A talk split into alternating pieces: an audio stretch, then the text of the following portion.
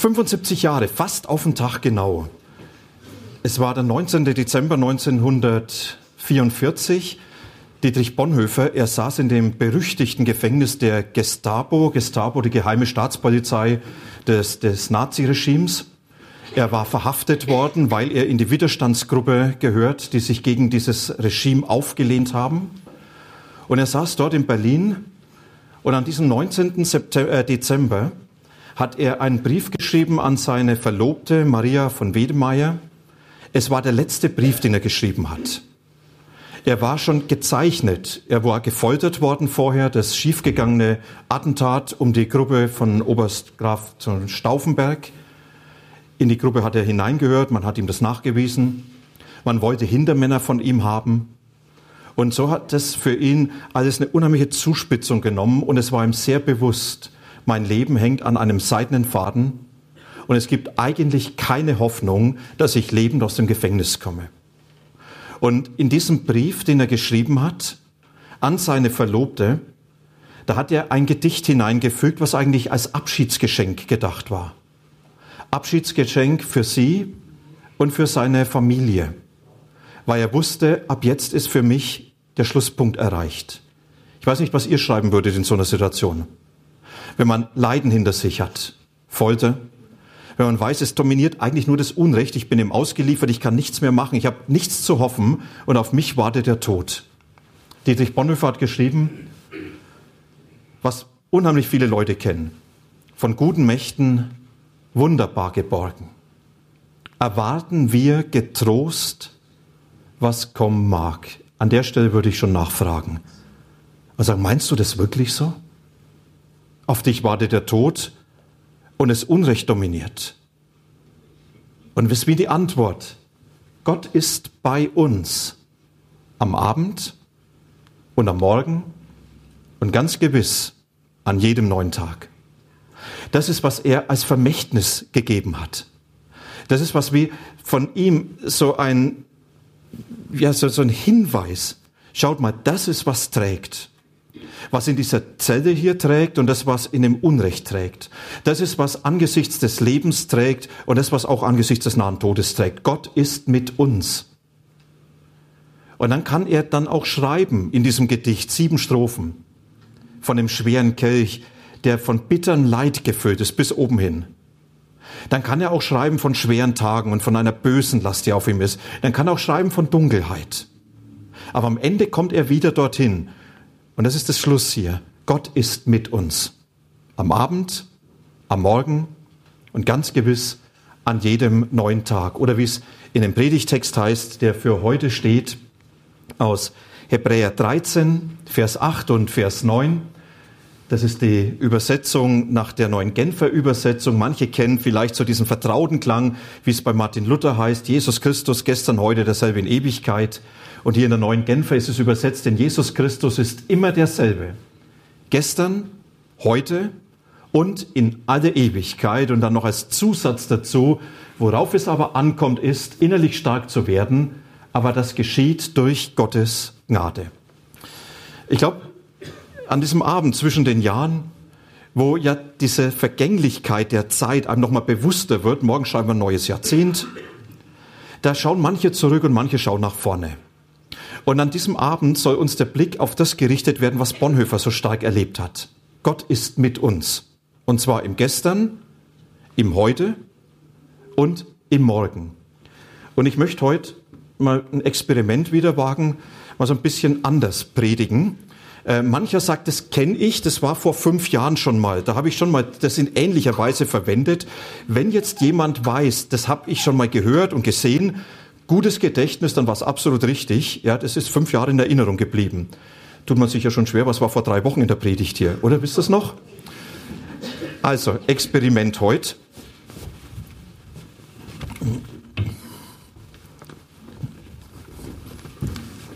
Das ist richtig.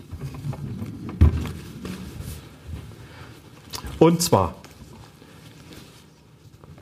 wenn wir das jetzt mal so aufnehmen, gestern, heute und in Ewigkeit, dann haben wir hier beides.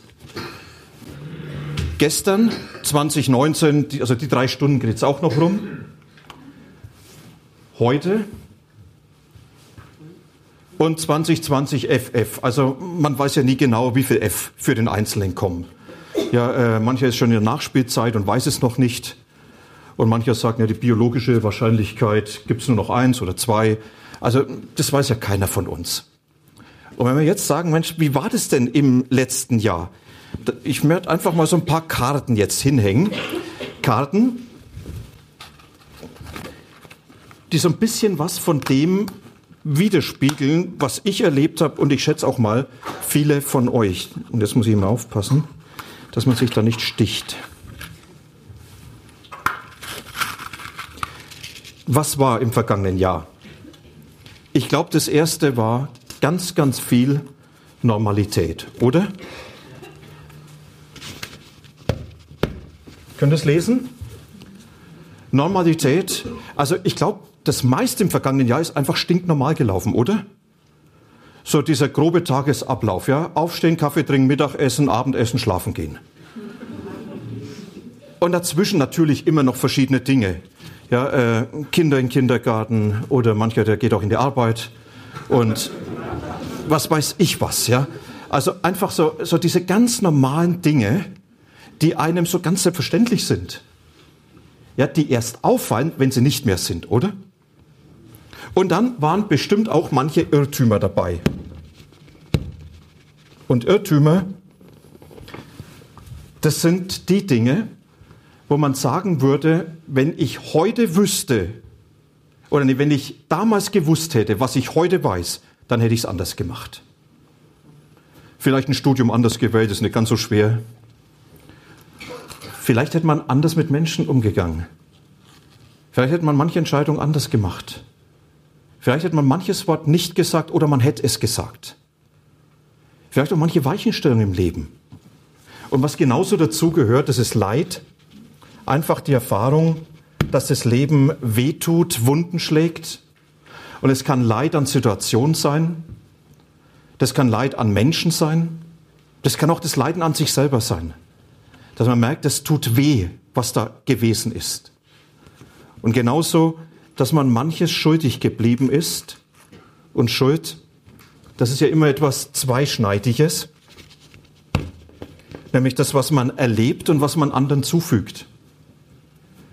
Das, was man Menschen schuldig geblieben ist an mancher Ermutigung, Aufmerksamkeit, vielleicht auch nur Zeit, die man ihm schuldig geblieben ist, den Menschen, Wertschätzung, dort, wo man Dinge getan hat, die verletzt haben.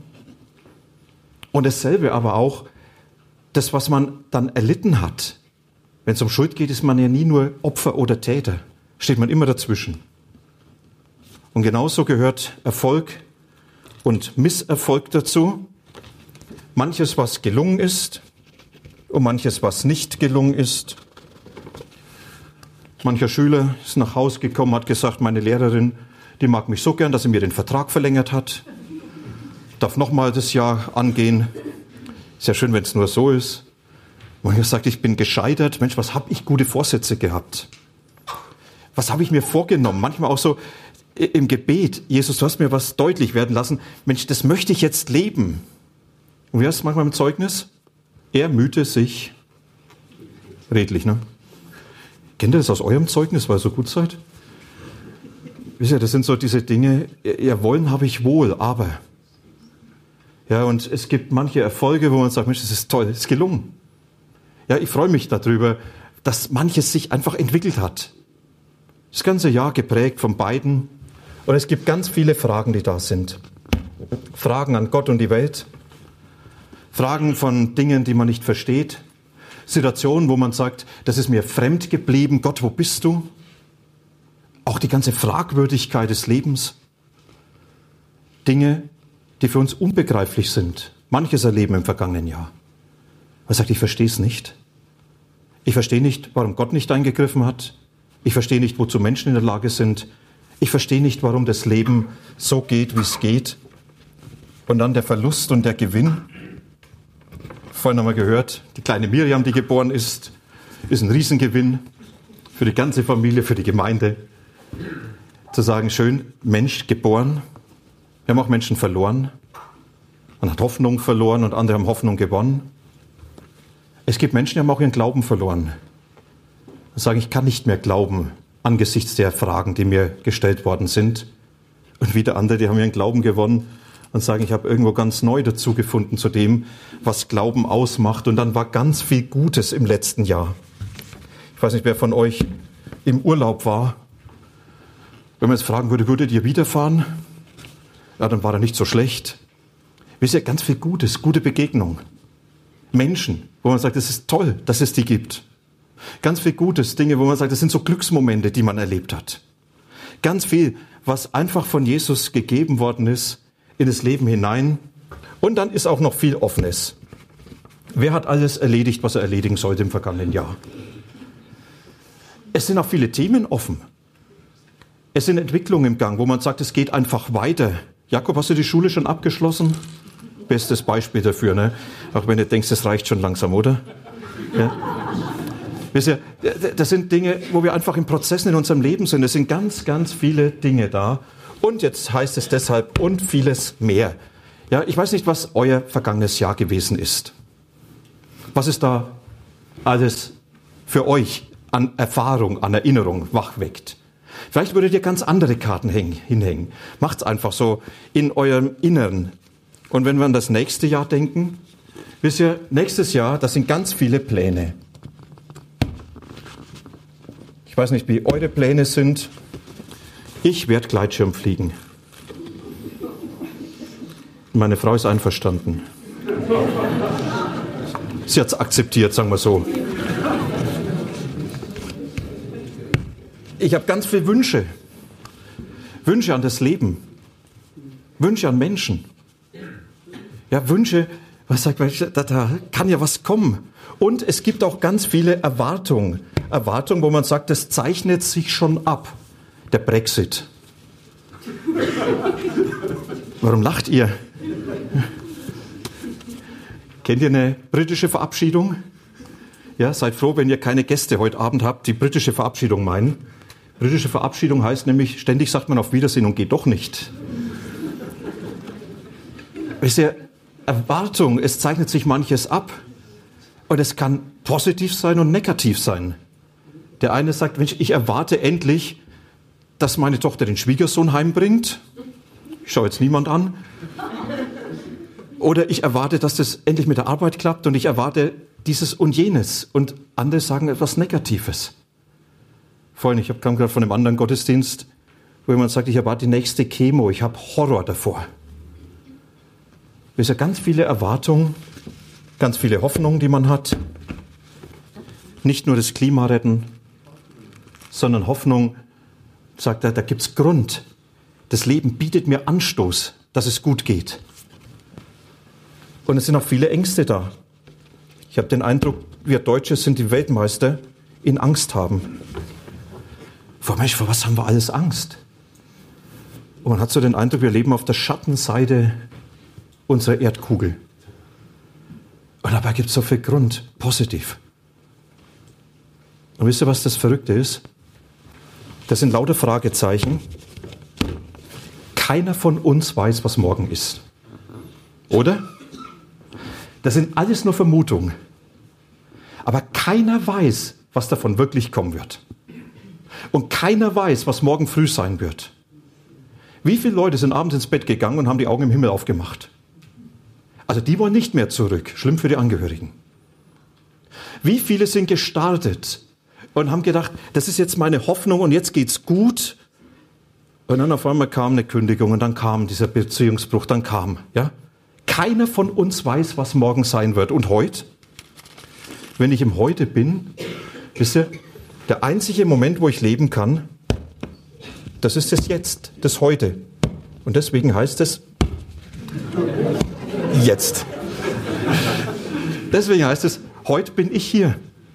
Ja, ich lebe nur im Heute. Wer in der Vergangenheit lebt, hat den Anschluss verpasst. Und wer nur an morgen denkt und am besten sich noch Sorgen macht, der vergisst es heute. Ich lebe nur im Heute. Und da bin ich jetzt. Und was hat das alles jetzt mit Gott zu tun? Und jetzt machen wir das Experiment. Jakob, wie fit bist du? Komm doch mal zu mir bitte. Und hinten, Andreas, wenn wir mal ganz dunkel machen gleich. Auch unsere ganz neue, schöne Beleuchtung, die wir haben. Noch nicht, warte mal, das musst du jetzt mal so halten. Ja, Moment. Ich sag schon, alle, die hinten sitzen, verpassen jetzt was. Nächstes Mal bitte nach vorne sitzen. Also jetzt einfach mal alles dunkel machen. Jakob, stell dich mal so zu mir mit her. Ja? Kannst du es mal so hier hinhalten? Ja? So. Ja, es geht auch noch aus alles hier. Ja? Das ist der eine Knopf. Das sind immer die schlimmsten Momente für den, der an der Technik ist. Ja? Andi, ich glaube, der ist nicht beleuchtet. Das ist vorne rechts eins. Ja? Drück einfach. Ja, vielen Dank. So, jetzt schaut mal. Könnt ihr was lesen hier? Halt mal unten hin. Hm? Seht ihr es? Auf einmal ist hinter jeder einzelnen Situation Jesus zu lesen. Kannst du das denken? Kannst du das denken, dass in allem Jesus ist? Und jetzt machen wir es praktisch. Ja, hältst du durch, Jakob? Ja? Dann kannst du so lange stehen bleiben, wie du aushältst, ja? Ja? ja. Soll ich ein bisschen mithalten? Es geht. Wisst ihr, wenn ich sage, Jesus Christus gestern, heute und derselbe in Ewigkeit, dann heißt es, in der Normalität meines Alltags, da, da ist Jesus dabei. Und auf einmal darf ich entdecken, in dieser Normalität ist er gegenwärtig und beschenkt mich. Wisst ihr, dass jeder Tag läuft und dass er gut läuft, ist ein Geschenk von ihm. Und in den Irrtümern, Dinge, wo ich sagen würde im Nachhinein, ich würde es garantiert wieder anders machen, da darf ich wissen, da ist doch Jesus drin, mitten in diesen Wegen. Ein Spruch, den ich unheimlich gern habe. Wilhelm Busch, also nicht der Max und Moritz Busch, sondern Pfarrer im Ruhrgebiet. Der hat mal gesagt, ich glaube, dass Gott aus meinem Mist Dünger macht. Das hat er einem gesagt, der eine Predigt gehalten hat, die ein bisschen schief gegangen ist. Er hat gesagt, sag dir, ich glaube, dass Gott aus meinem Mist Dünger macht. Weißt du, ich glaube, dass Gott dort, wo ich Irrwege beschreite, wo ich Dinge falsch mache, wo ich sage, da sind Weichenstellungen falsch gelaufen. Ich glaube, dass Gott was draus machen kann. Schaut mal in die Bibel hinein. Mensch, was waren da für Menschen? Ein David mit Ehebruch und Mord und so. Und Gott sagt, aus diesem kaputten Leben mache ich was. Ein Mose, der als Mörder auf der Flucht war und dann hinter seinen Schafen herdackelt. Und Gott sagt, da mache ich was draus. Ein Petrus, der sagt, Gott soll mich verfluchen, wenn ich mit dem Jesus was zu tun habe. Und Gott sagt, du bist der, der für mich und für mein Werk eine große Bedeutung hat. Merkt ihr, was da bedeutet? In den Irrtümern ist Jesus gegenwärtig genauso in dem Leid, Deswegen hat das Leid nicht das letzte Wort. Deshalb ist dort ein Heiland, einer, der Frieden schenkt da hinein, der Dinge heil werden lässt. Und es können Beziehungen genauso sein. Anne, das war so großartig, das von dir zu hören. Ja, dass man sagt, auf einmal wird was heil in mir selber, weil der Gott in meiner Vergangenheit gegenwärtig ist. Der, der in der Schuld gegenwärtig ist. Ich muss nicht nachtragen. Ich muss nicht vorwerfen. Ich darf vergeben und die Kraft gibt er mir. Und ich darf um Vergebung bitten. Auch dazu hilft er mir, denn es gibt Dinge, da habe ich Jobs, die nimmt Gott mir nicht ab. Kennt ihr den jüdischen Rabbi? Der immer betet, oh Gott, meine Synagoge ist kaputt, lass mich im Lotto gewinnen. Lieber Gott, meine Synagoge ist kaputt, lass mich im Lotto gewinnen, 100% für Synagog. Und irgendwann sagt Gott, ja, ja, ich würde es ja gerne, aber gib doch endlich einen Lottoschein ab. Wisst ihr, es gibt Dinge, die nimmt Gott mir nicht ab. Ich kann sagen, ja, das sind Beziehungen, da ist Schuld, das sind Verletzungen. Und jetzt hilft es irgendwie zu klären. Und Jesus sagt, na dann geh doch hin. Dann führ doch heute das Gespräch, wo du an Menschen schuldig geworden bist oder andere an dir schuldig geworden sind. Trag's nicht nach und wirf's nicht vor, sondern nimm das in Kraft. Vergebung. Wir beten gleich. Vergib uns unsere Schuld, wie wir vergeben unseren Schuldigern. Und Jesus sagt, ich bin in deiner Vergangenheit mit aller Schuld gegenwärtig. Deshalb hat die Schuld nicht das letzte Wort. Dein Erfolg und Misserfolg, deine Fragen darfst du alle in meine Hand wissen. ich bin da gegenwärtig. Alles, was du verlierst oder was du gewinnst, du darfst es dankbar annehmen und du darfst derjenige sein, der dann aber auch Dinge, die nicht so sind, wie sie erwünscht sind, in meiner Hand wissen darf. Dort, wo deine Wünsche nicht erfüllt werden. Dort, wo du loslassen musst. Jesus sagt, ich bin darin gegenwärtig. Und in dem ganzen Guten, was Gott gegeben hat. Wisst ihr, kannst du noch allen? Ja. Wisst ihr, wir waren voriges Jahr auf Loschin. Loschin ist eine wunderschöne Insel in Kroatien.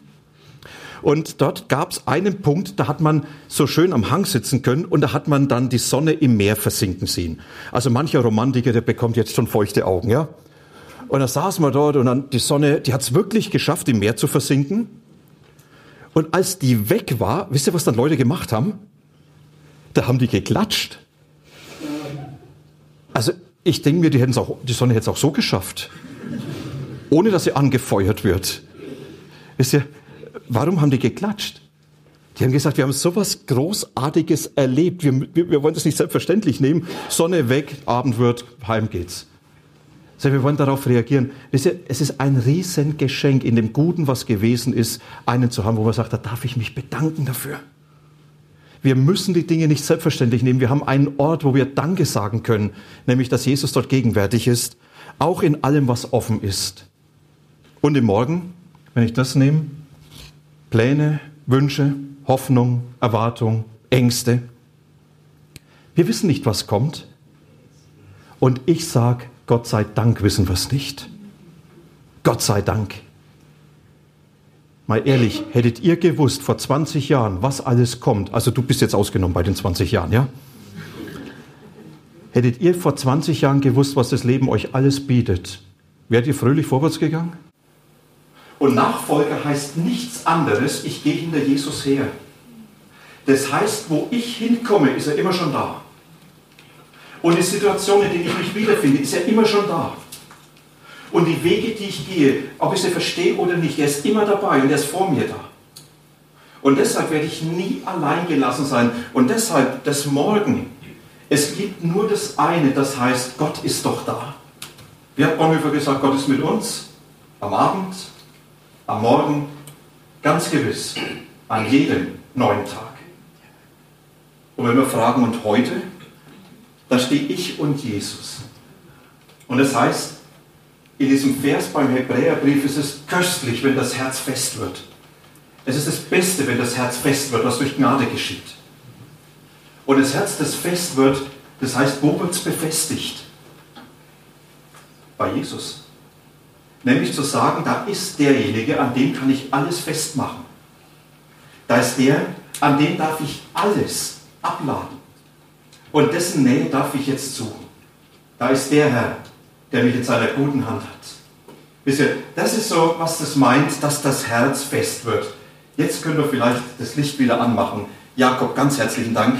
Wenn es jetzt heißt, das Herz fest werden, das Einzige, was ich heute tun kann, heute, das ist die Nähe von Jesus zu suchen. Und da ist jetzt das Abendmahl die großartige Gelegenheit. Dass wir sagen, wir dürfen jetzt diese Nähe von Jesus suchen und dürfen ganz bewusst unser ganzes altes Jahr mit hineinnehmen, alles, was gewesen ist. Alles, was uns auch jetzt durch den Sinn geht. Wir dürfen aber auch schon das alles, was man denkt, erwartet, erhofft, befürchtet, alles mit hineinnehmen. Und das Herz fest werden heißt, Jesus, ich möchte einfach dir jetzt nah sein. Ich möchte ganz fest bei dir sein. Oder wo einem Dinge bewusst werden, die einen von ihm trennen, das jetzt bewusst zu nehmen und sagen, Jesus, überwindet die Distanz. Da wo Dinge sind, die wir als Schuld erkannt haben. Sagen, Jesus, bitte vergib, räum das weg. Ich will dir ganz nah sein. Wisst ihr, auch Sorgen können einen von Jesus trennen wo man den Eindruck hat, es geht ja nur noch um mich. Und dann sagen, ich möchte dir ganz neues Vertrauen aussprechen. Eigene Pläne können genauso trennen, wo man sagt, Jesus, so musst du handeln und so musst und so musst und so musst und wenn nicht, dann. Und dann sagen, Jesus, ich möchte einfach hinterhergehen. Auch wenn ich es nicht verstehe. Ich möchte fest bei dir sein, weil das der beste Ort für mein Leben ist. Mit meiner Vergangenheit und mit meiner Zukunft. Und es ist das Einzige, was ich ihm heute tun kann, dir nah zu sein. Mit allem, was war, was ist und was kommt. Das wollen wir in dem Abendmahl gleich feiern. Und vor dem Abendmahl singen wir jetzt das Lied Mutig komme ich vor den Thron. Das heißt, allein durch Gnade stehe ich hier. Wir wollen das Lied gemeinsam singen. Und es ist wie so eine Einladung, in die Gegenwart Gottes hineinzugehen und dort zu erleben, da bin ich ja empfangen, da bin ich ja willkommen. Da ist ein Gott, bei dem ich Raum habe.